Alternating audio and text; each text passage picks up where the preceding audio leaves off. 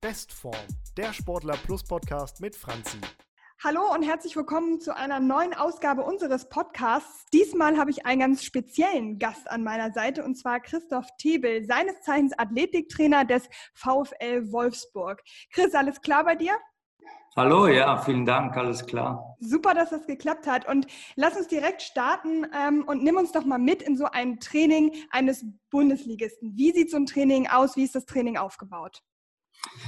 Sehr gerne. Ja. Aktuell natürlich in der Vorbereitung ist das ein bisschen intensiver, äh, wo die Spieler sich schon im Warm-up äh, an Beschleunigungen und, und auch Sprints gewöhnen müssen, die danach im Training mit Ball dann auch kommen und äh, verlangt wird. Da hast du äh, sehr oft nach dem Warm-up machen wir eine kleine Spielform, 6 gegen 2, äh, danach eine Passübung äh, oder ein Positionsspiel, wo die 4 gegen 4 plus zwei Joker spielen beispielsweise. Und dann je nach Tag geht es immer in eine, eine, Spielform 7 gegen 7, 8 gegen 8 oder auch mal größer 11 gegen 11, wo der neue Trainer seine Taktik ähm, ja, besprechen will, ansprechen will und vor allen Dingen äh, trainieren möchte. Wie sieht denn so ein Trainingstag aus? Also gut, dass es mit dem Aufstehen anfängt, bei jedem Spieler ist irgendwie klar, aber wie geht dann der Tag weiter? Das stelle ich mir bei einem Bundesligaspieler doch nochmal ganz anders vor als bei einem Amateurspieler.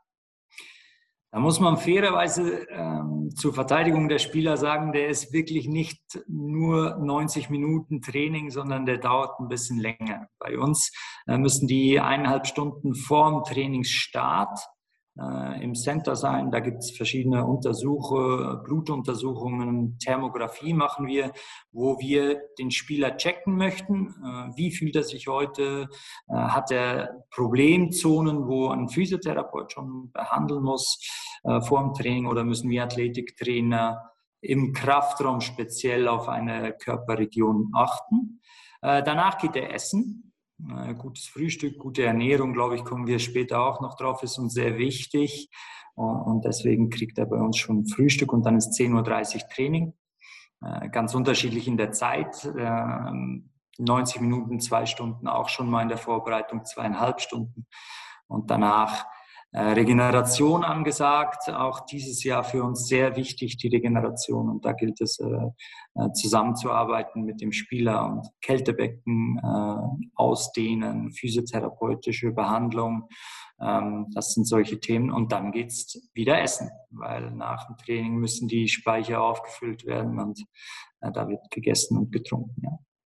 Lass uns einmal auf den Punkt Regeneration nochmal genauer eingehen. Dass Regeneration irgendwie zum Training dazugehört, hat jeder Athlet äh, schon mal gehört, aber vielleicht kannst du uns da nochmal genauer aufklären, warum die so wichtig und entscheidend ähm, für den Erfolg unterm Strich ist. Klassische Aussage, dass äh, der Körper oder der Muskel sich entwickelt in der, in der Regenerationsphase, ist halt eben nicht gelogen. Ähm, wir müssen dem Körper Zeit geben, sich zu adaptieren ähm, auf Belastungen, die wir gerade jetzt in der Vorbereitung sehr hoch haben, müssen wir dem Körper Zeit geben, sich daran zu gewöhnen und, und sei es Krafttraining, aber auch Ausdauertraining, ähm, wo der Körper adaptieren muss, weil grundsätzlich will er ähm, so viel wie möglich leisten und deswegen, damit er adaptiert, braucht er eben diese Pause, weil sonst drücken wir immer oben drauf wird es immer intensiver und, und irgendwann kann der Muskel nicht mehr das leisten, was er eigentlich imstande wäre zu leisten. Und deswegen die Pausen, deswegen die Regeneration. Wie sieht denn so eine Regeneration nach einem Bundesligaspiel, Champions League-Spiel, je nachdem, äh, aus für die Sportler? Die Spieler setzen sich aufs Fahrrad. Äh, sie kriegen direkt nach dem Spiel äh, einen Proteinshake von uns in die Hand gedrückt, äh, den sie so schnell wie möglich nach dem Spiel trinken sollen. dann ausdehnen ähm, haben wir hier im Stadion ein bisschen mehr Möglichkeiten als auswärts, aber trotzdem ist das ein wichtiger Teil und dann ist eigentlich sowohl Heim- als auch Auswärtsspiele sind ähm, Eisbecken vorhanden. Da ist die, dann, die berühmte äh, Eistonne. Da ist die berühmte Eistonne, wo sie sich dann reinsetzen und, und ja, zwischen äh, drei und zehn Minuten auch schon mal da drin bleiben, genau. Ja, cool. Lass uns nochmal zurück ähm, zum Training kommen. Wie kombiniert man im Bundesliga-Alltag Kraft- und Ausdauertraining miteinander? Wie sieht das nachher in der Realität aus? Wir versuchen das bei uns so kombiniert wie möglich zu machen. Äh, es ist klar, dass Krafttraining auch bei uns äh, isoliert trainiert wird, aber wenn man sich überlegt, dass Sprints ähm, und auch Beschleunigungen und Entschleunigungen auf dem Platz stattfinden, ist das ein, Krafttraining für, für die, die jeweilige Muskelgruppe. Und da versuchen wir so viel wie möglich über das Fußballtraining abzudecken, indem wir ähm, eine Anzahl an Beschleunigungen für ein Training vorgeben oder indem wir eine Anzahl Sprintmeter äh, fürs Training vorgeben, wo wir dann wissen, okay, dieser Muskel hat durch diese Anzahl Meter eben diesen gewünschten Reiz gekriegt äh, und, und, wurde dadurch trainiert. Klar ist auch, gerade im Krafttraining ähm, gibt es gewisse Einheiten, äh, die wir isoliert machen müssen. In der Vorbereitung sind das definitiv mehr. Ähm, da geht es vor allen Dingen darum, ähm, das isolierte Training ist sicherer als das Mannschaftstraining. Also wenn du Sprints auf dem Platz machst, ist die Wahrscheinlichkeit für eine Verletzung in ermüdetem Zustand größer, als wenn du eben da ein Krafttraining machst. Also da gilt es dann abzuschätzen, okay, wie hoch wird das Verletzungsrisiko für den nächsten Sprint? Macht keinen Sinn. Also gehen wir im Kraftraum und geben den Muskel da noch isoliert und vor allen Dingen kontrollierter als auf dem Platz nochmal diesen Reiz. Was würdest du denn den, also unsere Sportler Plus User kommen ja hauptsächlich aus dem Amateur- und Breitensport. Was würdest du unseren Usern empfehlen, die sagen, okay, ich bin irgendwie im Fußballtraining und da stehe ich auch im Saft und das läuft auch alles, aber ich würde mich gerne abseits des Platzes gerade Kraft, Ausdauertechnisch noch mal ein bisschen verbessern. Was würdest du denen für Tipps mitgeben? Ich, ich finde es immer ähm, sehr differenziert zu betrachten, weil ich glaube, im Amateurbereich ist es halt einfach so, dass man Fußballplätze nicht drei oder viermal in der Woche kriegt, sondern man hat einfach seine Zeiten zweimal in der Woche, wo man auf dem Platz darf und der Rest ist der Platz ausgebucht, kann man nicht drauf. Und dann, wenn das so ist, dann macht es Sinn, da noch ein oder eben zweimal in der Woche ein Krafttraining zu machen, äh, zusätzlich. Äh, wenn man das aber nicht hat, wenn man die Plätze zur Verfügung hat, dann bin ich schon, trotzdem, dass ich Athletiktrainer bin, ein Befürworter, so viel wie möglich eben auf dem Platz zu machen, ähm, mit kleinen Spielformen, wo man genau weiß, äh, da sind, da sind Adduktoren, äh, werden da trainiert, äh, der Gesäßmuskel wird trainiert, bei Sprints Hamstringmuskulatur wird trainiert und, und bei Torschuss wird äh, der vordere Oberschenkel trainiert. Ähm, das ist natürlich alles in einem und plus hat man eben noch Techniktraining gleichzeitig.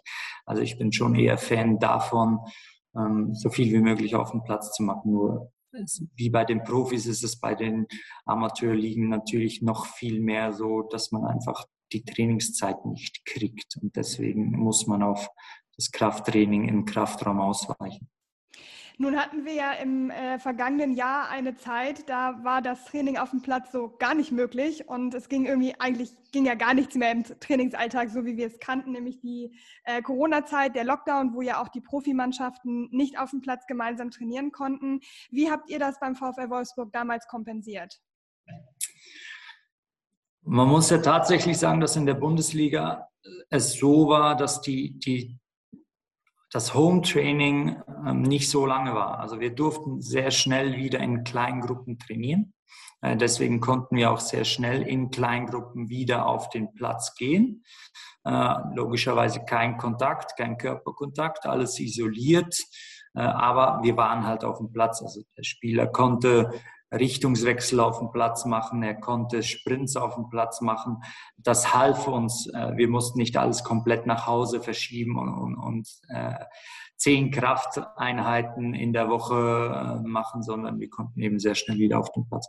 Also wir haben die Zeit, wo wir zu Hause bleiben mussten, hatten wir auch äh, genutzt, um zu regenerieren, um, um äh, zu nutzen, dass die, die, die Akkus wieder aufgeladen werden und dann sind wir auf dem Platz und haben isolierte Übungen gemacht, versucht mit Ball eben äh, im Torschussbereich zu arbeiten, in Beschleunigungen, Richtungswechsel zu arbeiten und dann letzten Endes auch in Sprints zu arbeiten, um diese Muskulaturen ähm, eigentlich so spezifisch, wie es halt in dem Moment ging, äh, zu trainieren.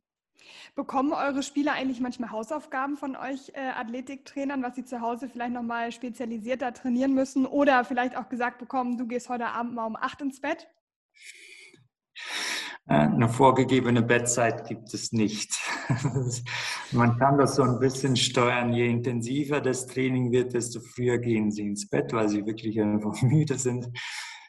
Aber wir versuchen es so zu halten, dass wir mit den Spielern klar ähm, über die Defizite sprechen, äh, was ihnen gut tun würde, versuchen das aber direkt vor oder direkt nach dem Training abzudecken.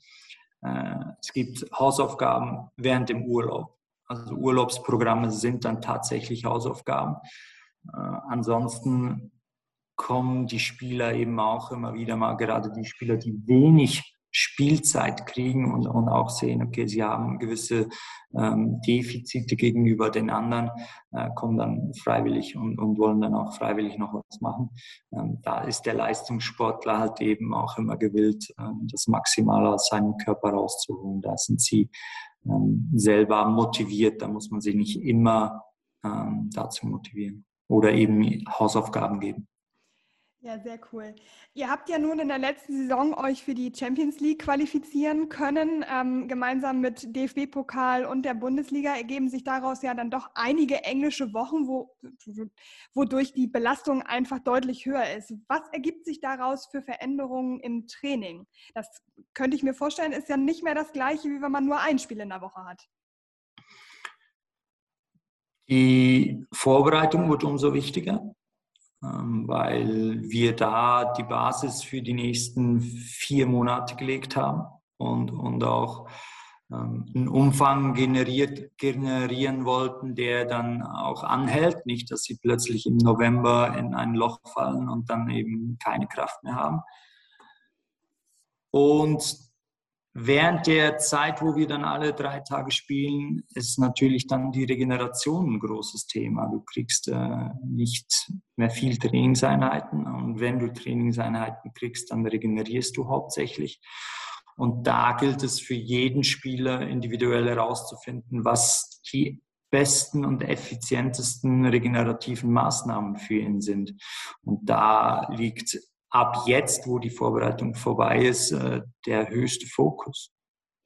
Ich würde gerne noch mal zur Vorbereitung eine Frage stellen. Man liest ja oft, ähm, wenn dann muskuläre Verletzungen sind, dass in der Vorbereitung vielleicht was nicht gestimmt hat, dass die Fitness nicht so äh, richtig da ist. Was kann man denn in der Vorbereitung konkret tun, um diese Verletzungen zu vermeiden? Kann man da jetzt überhaupt schon etwas gegen tun oder ist das am Ende dann vielleicht auch ein bisschen Schicksal? Ja, das Schicksal soll es nicht sein. Wir sollten eigentlich schon immer wissen äh, und abschätzen können, okay, das Risiko ist zu groß, dass er trainieren kann oder wir können das Risiko eingehen. Ähm, das gilt es herauszufinden und da kriegt man, äh, egal wie viele Untersuchungen man vor dem Training macht mit dem Spieler, die Wahrheit nicht hin. Also man, man weiß es letzten Endes nicht zu 100 Prozent und will den Spieler aber trotzdem am Limit trainieren lassen, weil nur dann macht er die bestmöglichste Entwicklung mit. Und ähm, das ein Restrisiko für muskuläre Verletzungen bleibt genau deswegen. Ähm, äh, weil immer auf Nummer sicher zu gehen und den Spieler rauszunehmen, wird ihn wahrscheinlich nicht maximal entwickeln und auf den Höchststand seiner möglichen Leistung bringen am Ende der Vorbereitung. Und deswegen geht man teilweise ein Risiko ein äh, und muss dann leider ähm, eine Verletzung hinnehmen. Ist ja das Risiko, das man eingeht, ist ja vermutlich auch von Sportler zu Sportler, von Spieler zu Spieler unterschiedlich. Da ist ja jeder anders auch veranlagt. Definitiv. Also es gibt äh, Spieler, die signalisieren sehr schnell, ähm, dass es jetzt zum Risiko wird. Es gibt Spieler, die sagen, genau das brauche ich. Ähm, das ist eine Schwierigkeit, wo uns verpflichtet, den Spieler so gut wie möglich kennenzulernen.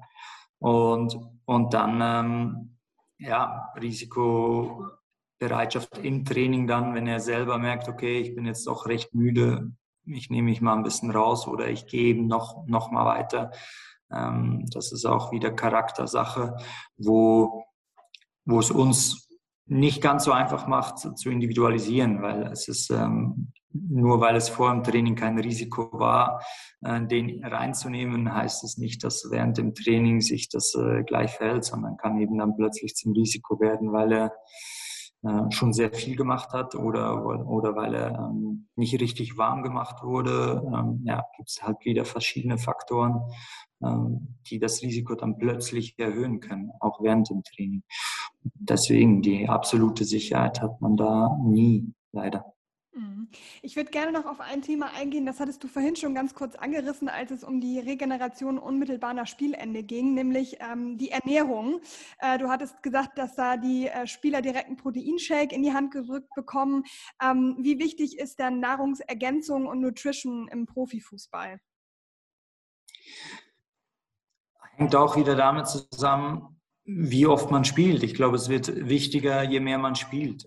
Es ist davor logischerweise schon wichtig, nur hilf, hilft uns die Ernährung ja auch zur Regeneration. deswegen wird es für uns in der nächsten Saison nochmal noch mal einen Schritt wichtiger. Und deswegen haben wir auch in dem Bereich versucht zu investieren, um, um einfach genau sagen zu können, was dem Spieler nach dem Spiel fehlt. Auch wieder individuell, damit wir genau das ergänzen können ähm, und, und ähm, den Stellenwert einfach von der Ernährung da nochmal hochschauen konnten. Wie sieht denn eine Ernährung eines äh, Bundesliga-Profis so aus? Ja, sehr unterschiedlich. Ja gut, kommt drauf an, was der Spieler so mag, ne? aber vielleicht so ganz allgemein mal abgeholt. Ja, wir versuchen ihn, wir versuchen ihm zu vermitteln, dass ähm, Kohlenhydrate und Proteine gerade bei so intensiven Trainingseinheiten wie, wie, ähm, wie jetzt in der Vorbereitung sehr, sehr wichtig sind und dass man nicht einfach sagen kann, okay, ich bin ähm, in der Vorbereitung, ich habe vielleicht ein Kilo, anderthalb zu viel aus, der, aus dem Urlaub mitgenommen, ich esse jetzt mal keine Kohlenhydrate, dass das so ein Beispiel einfach die falsche Herangehensweise ist, weil genau die Energie braucht er im Training und wenn er das dem Körper nicht gibt, dann äh, ist das wieder ein Gefahrenherd für, für eine Verletzung. Und dann versuchen wir ihm möglichst äh, beizubringen, dass er äh, entzündungsfördernde Produkte, rotes Fleisch jetzt als einfachstes Beispiel, dass er das, dass er das halt nicht so oft zu sich nimmt, ähm, weil gerade auch das äh, hemmt dann wieder ähm, die Regeneration. Hm, ja, und so wird es dann immer individueller. Also wir gehen dann aufgrund von Blutanalysen, ähm, haben wir Spieler mit Eisenmangel, der soll dann einen rote Bete-Shot zu, zu, sich nehmen. Äh, ganz einfach. Wir versuchen es nicht zu supplementieren über Tabletten, sondern versuchen es über Nahrungsergänzung zu, zu verbessern. Ja, und so wird es dann immer individuell. Das heißt, die Supplements spielen bei euch gar nicht so eine große Rolle? Nicht alle, äh, ein paar schon. Äh, beispielsweise, weil wir ja, äh, wie ihr in Hamburg, wie in Wolfsburg auch im Norden sind, ist Thema Vitamin D im Winter logischerweise ein großer Punkt. Ähm, und, und da geht es dann nicht anders. Das ist eh klar. Wir versuchen es so gut wie möglich über Nahrungsergänzung zu machen. Ähm, aber oder Nahrung, natürliche Nahrung allgemein, aber äh, Supplements gerade was Vitamin D angeht und auch extremer Eisenmangel, den wir auch haben, äh, da hilft dann nichts anderes. Okay, dann danke ich dir auf jeden Fall für dieses sehr spannende Gespräch. Wünsche dir und dem VfL Wolfsburg natürlich viel Erfolg für die kommende Saison und ähm, ja, vielleicht an anderer Stelle nochmal in diesem Podcast und bis dahin bleibt gesund und viel Erfolg. Ebenfalls herzlichen Dank für die Einladung. Es hat mega Spaß gemacht. Macht's gut. Bestform, der Sportler Plus Podcast mit Franzi.